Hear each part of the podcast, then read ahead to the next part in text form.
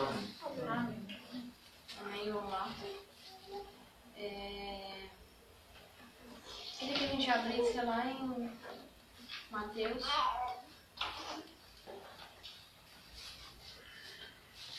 Mateus 19, versículo 16 ao 30.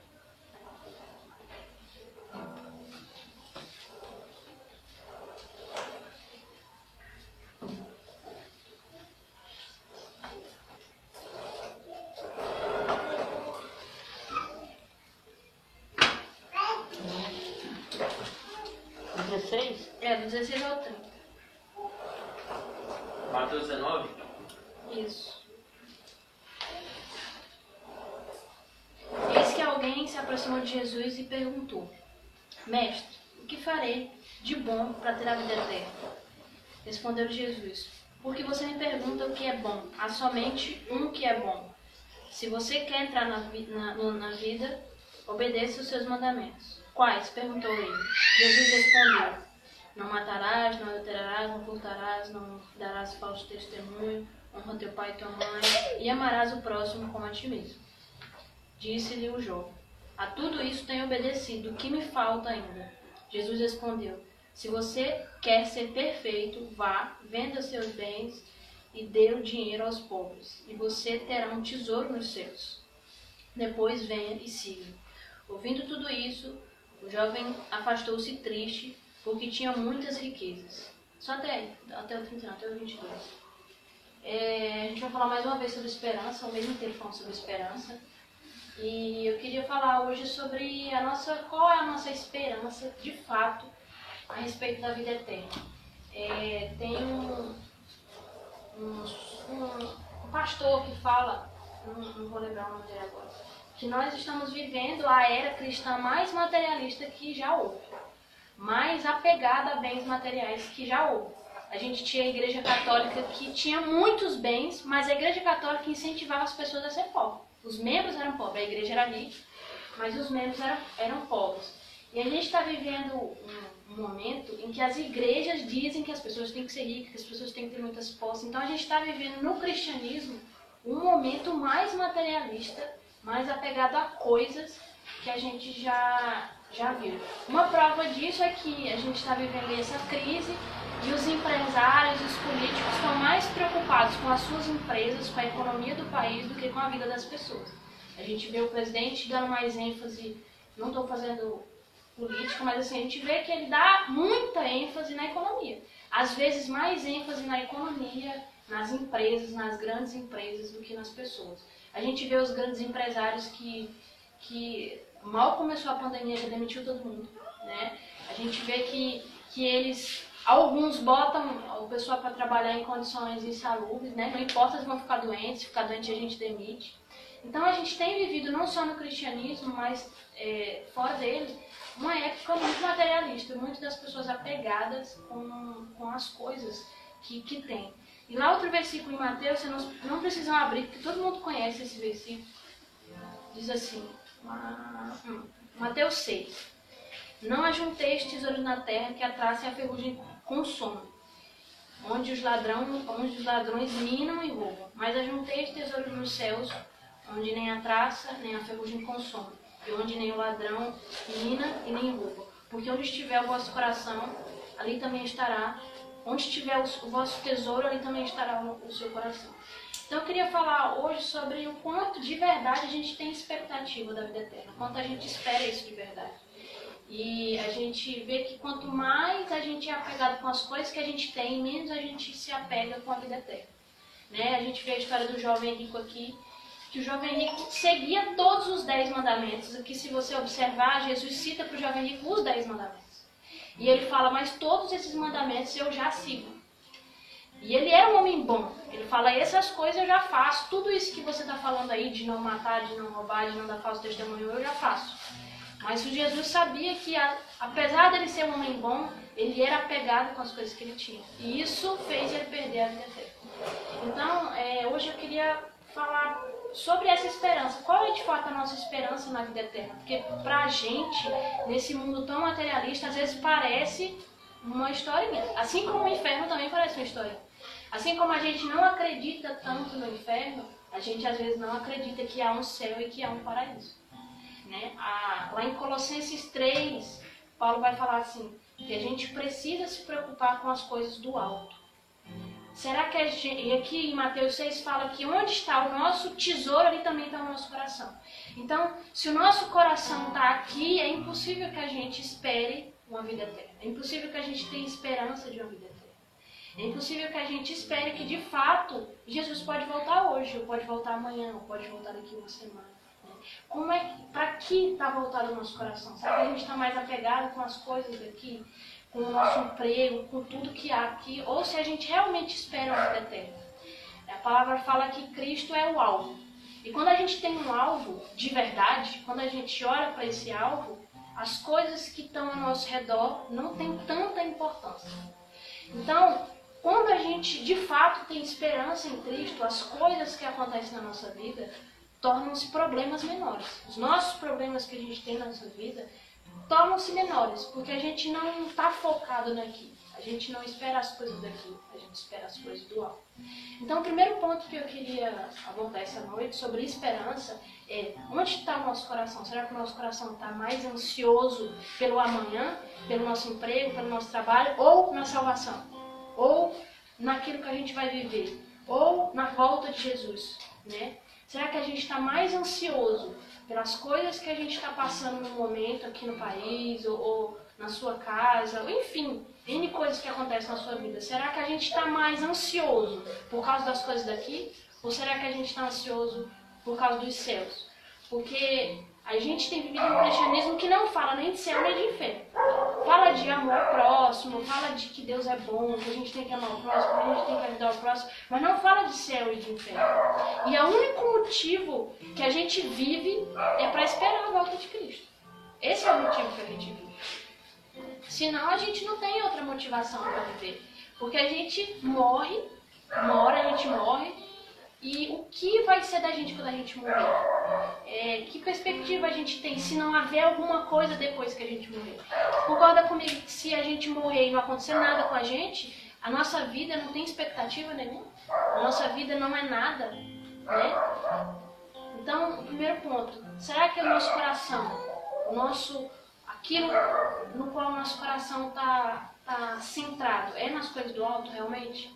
É no que Cristo tem pra gente?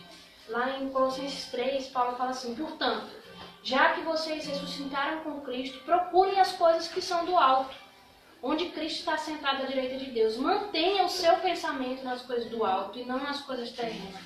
Porque vocês morreram e agora a sua vida está escondida com Cristo. Quando Cristo, que é a sua vida, for manifestado, então vocês também serão manifestados com, com a sua glória. Então, que a gente entenda que, embora a gente seja crente, acho que todo mundo aqui já é crente, a gente ora, a gente lê a Bíblia. Se a gente tiver apegado com as coisas materiais, a gente vai perder a salvação do mesmo jeito, né? A gente vai para o inferno do mesmo jeito.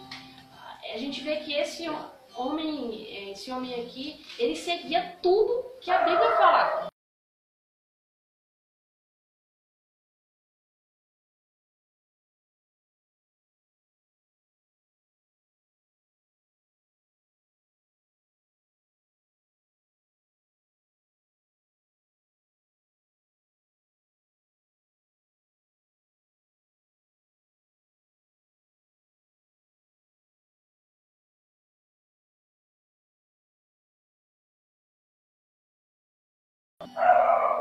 É. A gente está vivendo como se Cristo fosse voltar hoje. A gente está vivendo como se a gente tivesse preparado realmente para a salvação. Ou a gente está o tempo inteiro, não, daqui mais um pouco eu tô, vou estar tá pronto. Daqui mais um pouco eu, eu vou estar tá preparado para a salvação. Daqui mais um pouco eu vou deixar de fazer as coisas que me afastam de Deus. Eu vou deixar de fazer as coisas que talvez me distanciam da salvação. Daqui mais uma semana, daqui mais um mês, daqui mais um ano, eu vou estar realmente preparado para a salvação. Ou a gente vive como se Cristo pudesse voltar hoje. Ele pode voltar hoje para alguém né? alguém pode morrer. Ou ele pode voltar hoje para todo mundo. E a gente tem falado pouco nessa esperança da vida eterna. A gente tem falado pouco que as pessoas de fato não estão prontas. Né? De fato, elas não estão olhando para as coisas do alto, elas estão preocupadas com as coisas aqui. O culto se torna só um hobby. As pessoas estão no culto e tem muita gente que está ansioso para essa palavra acabar, ansioso para o culto acabar, porque tem a novela, porque tem o BBB. Elas não estão preocupadas com a salvação. Elas não estão. Você vê muita gente no culto ansiosíssimo, batendo pé, para o culto acabar, para a palavra acabar, para aquele domingo, aquele momento de culto passar porque elas não estão preocupadas com a salvação. Elas estão indo para o culto por causa de, um, como ele sempre fala, um descargo de consciência. Um momento que ela talvez precisa para se sentir melhor, para não se sentir tão culpada pelas coisas erradas que ela faz. Ela está ali naquele momento, mas a cabeça dela está totalmente voltada para o que ela vai comer amanhã, para o trabalho dela, para as coisas daqui. E a gente vê que a gente tem vivido cada vez mais por causa das coisas aqui. A gente tem vivido em função das coisas daqui.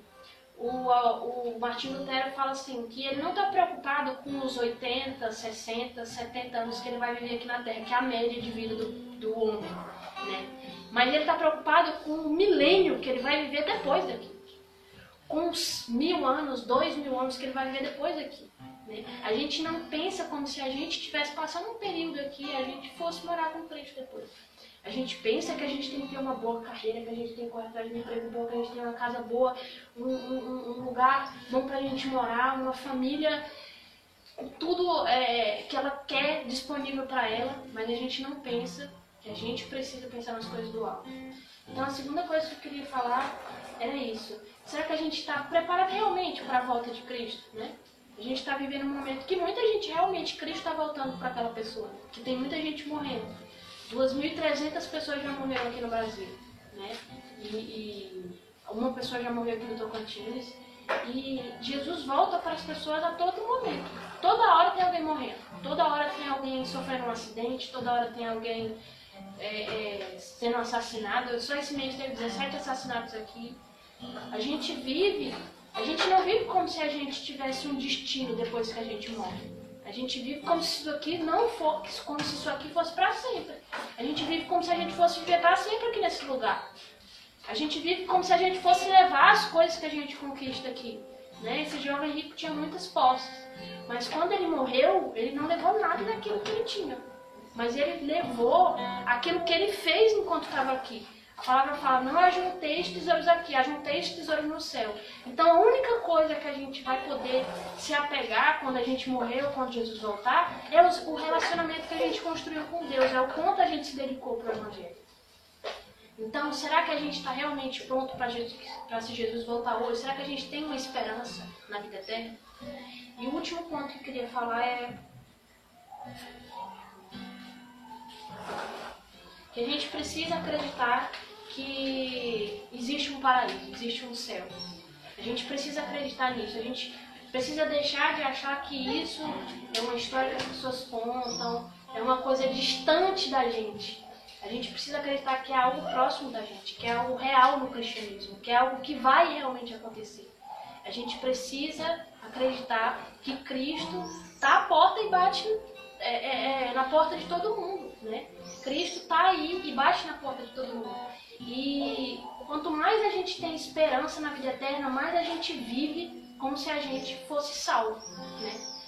A gente vê que quando as pessoas não têm certeza da salvação delas, elas meio que agem de acordo com isso, né? Quando ela não tem certeza da salvação dela, porque a fé delas está fraca, porque o cristianismo dela está bagunçado. Ela está lendo um pouco a Bíblia, ela está orando um pouco, ela está amando o próximo um pouco, ela está é, lendo a Bíblia e praticando menos. Então, será que a gente tem agido como se a gente fosse realmente salvo, como se a gente tivesse realmente uma esperança na vida eterna?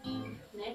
Eu não vou perguntar aqui quem, quem tem certeza da salvação, para não constranger ninguém, mas assim, a gente precisa, como cristão, é o básico do cristianismo, ter certeza da nossa salvação. Porque se a gente for viver 10 anos de cristianismo, 20 anos de cristianismo na dúvida da nossa salvação, na verdade a gente nunca foi salvo. Quando a gente tem dúvida é porque há algo na nossa vida que a gente sabe que não deveria estar fazendo, que a gente sabe que deveria ter mudado.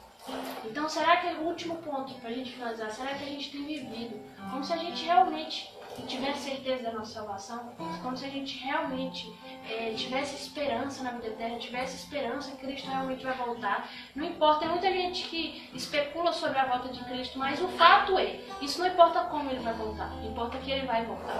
Se você não acredita nisso, você não precisa ser cristão. Porque esse é o fundamento do cristianismo. A volta, a segunda volta de Jesus. Se você vive um cristianismo que você não acredita em céu e inferno, que é uma coisa que a gente quase nunca fala nada, a gente quase nunca prega sobre isso. Mas se você não acredita no cristianismo, que nós esperamos, o único motivo pelo qual a gente vive é esperar a volta de Cristo. Eu sinto muito te dizer, mas você não deveria estar perdendo seu tempo. Você deveria estar vivendo como se não acreditasse. Então que a gente venha nessa noite entender que nós precisamos ter esperança no poder. Viver como se tivesse esperança. Viver como se nós tivéssemos, não fôssemos daqui. A palavra fala que nós somos forasteiros. E o que é forasteiro? Alguém que não é daquele lugar, mas está ali de passagem. Por exemplo, eu sou brasileira. Se eu estiver nos Estados Unidos sendo visto, eu sou forasteiro ali. Sou forasteiro nos Estados Unidos. Então, forasteiro é a gente vivendo no lugar que a gente vai viver um pouco ali e a gente vai voltar para onde a gente realmente é. E eu sei que isso é muito pentecostal, é, os pentecostais gostam de falar de salvação, de céu, de inferno. Mas, embora a gente não fale muito sobre isso, essa é uma realidade do cristianismo. Esperar a volta de Cristo. Então, que a gente, mais uma noite falando sobre esperança, que a gente possa entender que a gente precisa viver como se Cristo fosse voltar hoje. A gente precisa viver como se nós não fôssemos daqui. A gente precisa viver como se as coisas daqui não fossem tão importantes. As coisas aqui não podem ser prioridade na nossa vida. Tem gente que. que eu estava vendo é, na internet que o número de violência contra a mulher aumentou e o número de suicídio aumentou também no Brasil. Alarmantemente aumentou no Brasil. E eu tenho certeza que o número de suicídio aumentou porque as pessoas se desesperaram com o que vão perder, com o que estão perdendo por causa dessa crise. E isso é a prova de que elas estão preocupadas realmente com as coisas daqui. Né? Se a gente não tivesse tão preocupado com as coisas daqui, a gente não se desesperaria.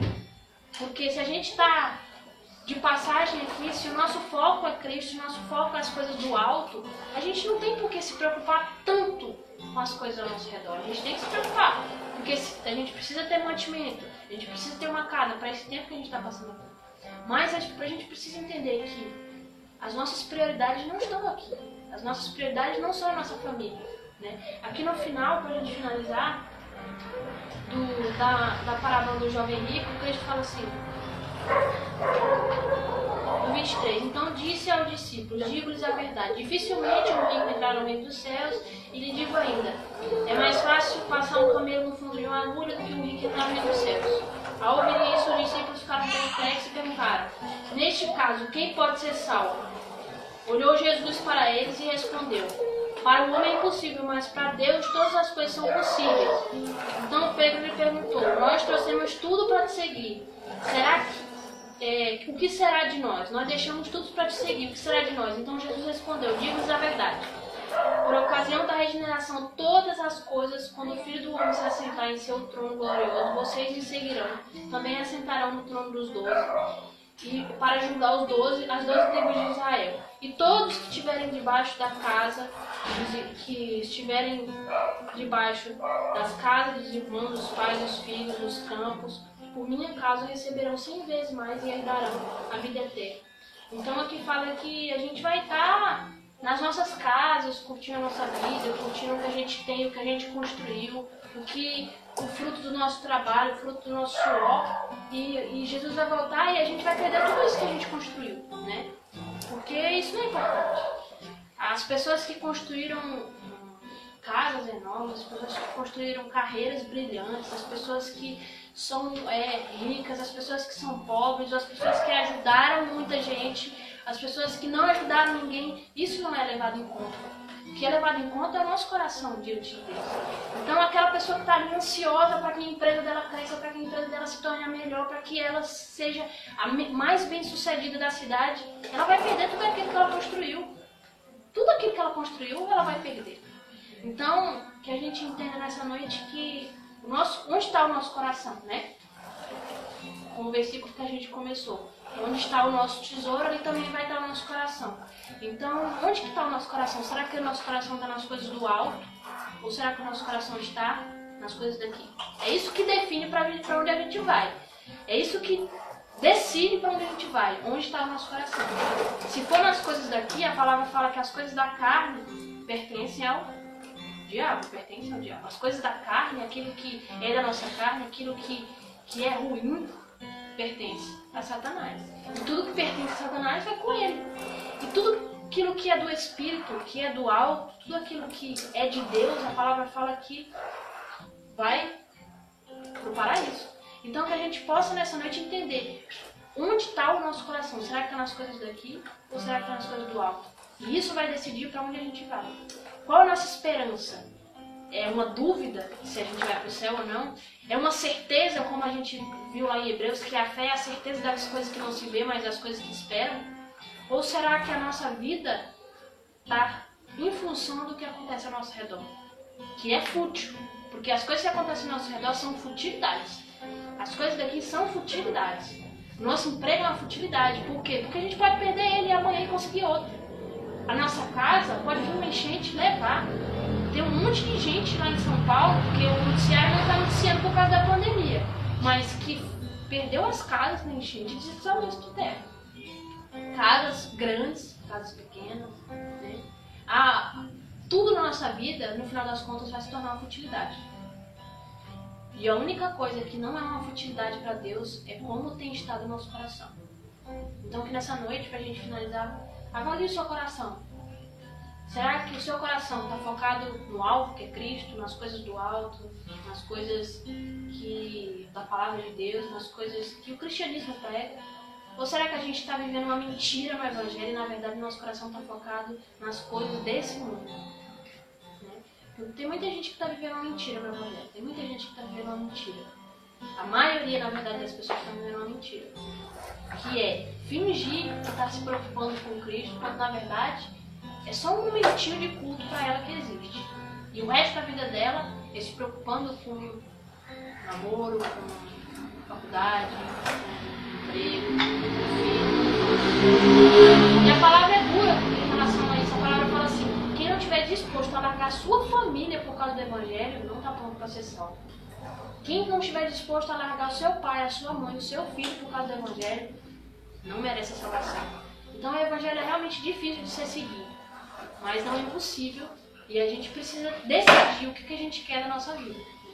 Esse é o momento decisivo, porque a gente pode morrer a qualquer momento. Amém? Amém. Vamos orar? Senhor, meu Deus, nós é, te agradecemos por esse culto, por essa noite. Nós te pedimos, meu Deus, que o Senhor possa colocar no nosso coração o desejo de olhar para as coisas do alto e não para as coisas que estão ao nosso redor, não para as coisas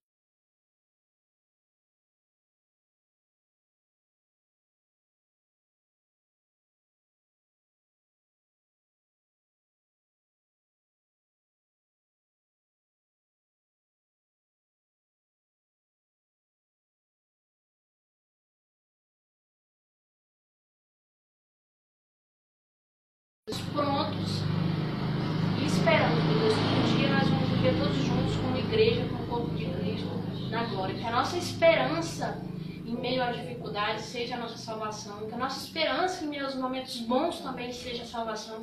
Que a nossa esperança e a esperança que nós passamos para quem está próximo de nós seja realmente a salvação, seja realmente aquilo que a salvação seja aquilo que nos dá prazer, seja aquilo que nós, o nosso coração se alegra ao pensar na salvação. Paulo diz que fica alegre toda vez que pensa nos céus, que pensa no paraíso, que pensa na salvação.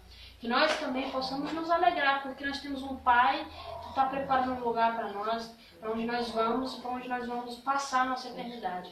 Que nós, o Senhor possa abençoar cada um que está aqui, é, as famílias aqui representadas, suas casas, seus lares, que o Senhor possa prover também as nossas necessidades, que o Senhor possa também cuidar de cada um nesses momentos difíceis, mas que nós não perdamos o alvo que é Cristo. Em nome de Jesus. Amém. Isso? Isso é tudo? É tudo. Pega lá, entre o álcool gel, pra todo mundo limpar a mão para lanchar. Ou o álcool gel, não, o álcool gel. Álcool 70 a gente possa possa Bota mais dois, bota dois. refletir essa, pra essa semana, né? Do tema. E que quarta-feira a gente vai ter estudo É. aqui. Aqui? Pode ser. E que é isso. Seja abençoada, né? Não tem mais. Amém. Vai ser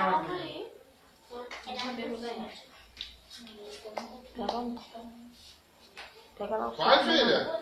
É só uma mão aí, eu passo nas duas. Tá com dó de gastar esse álcool teu.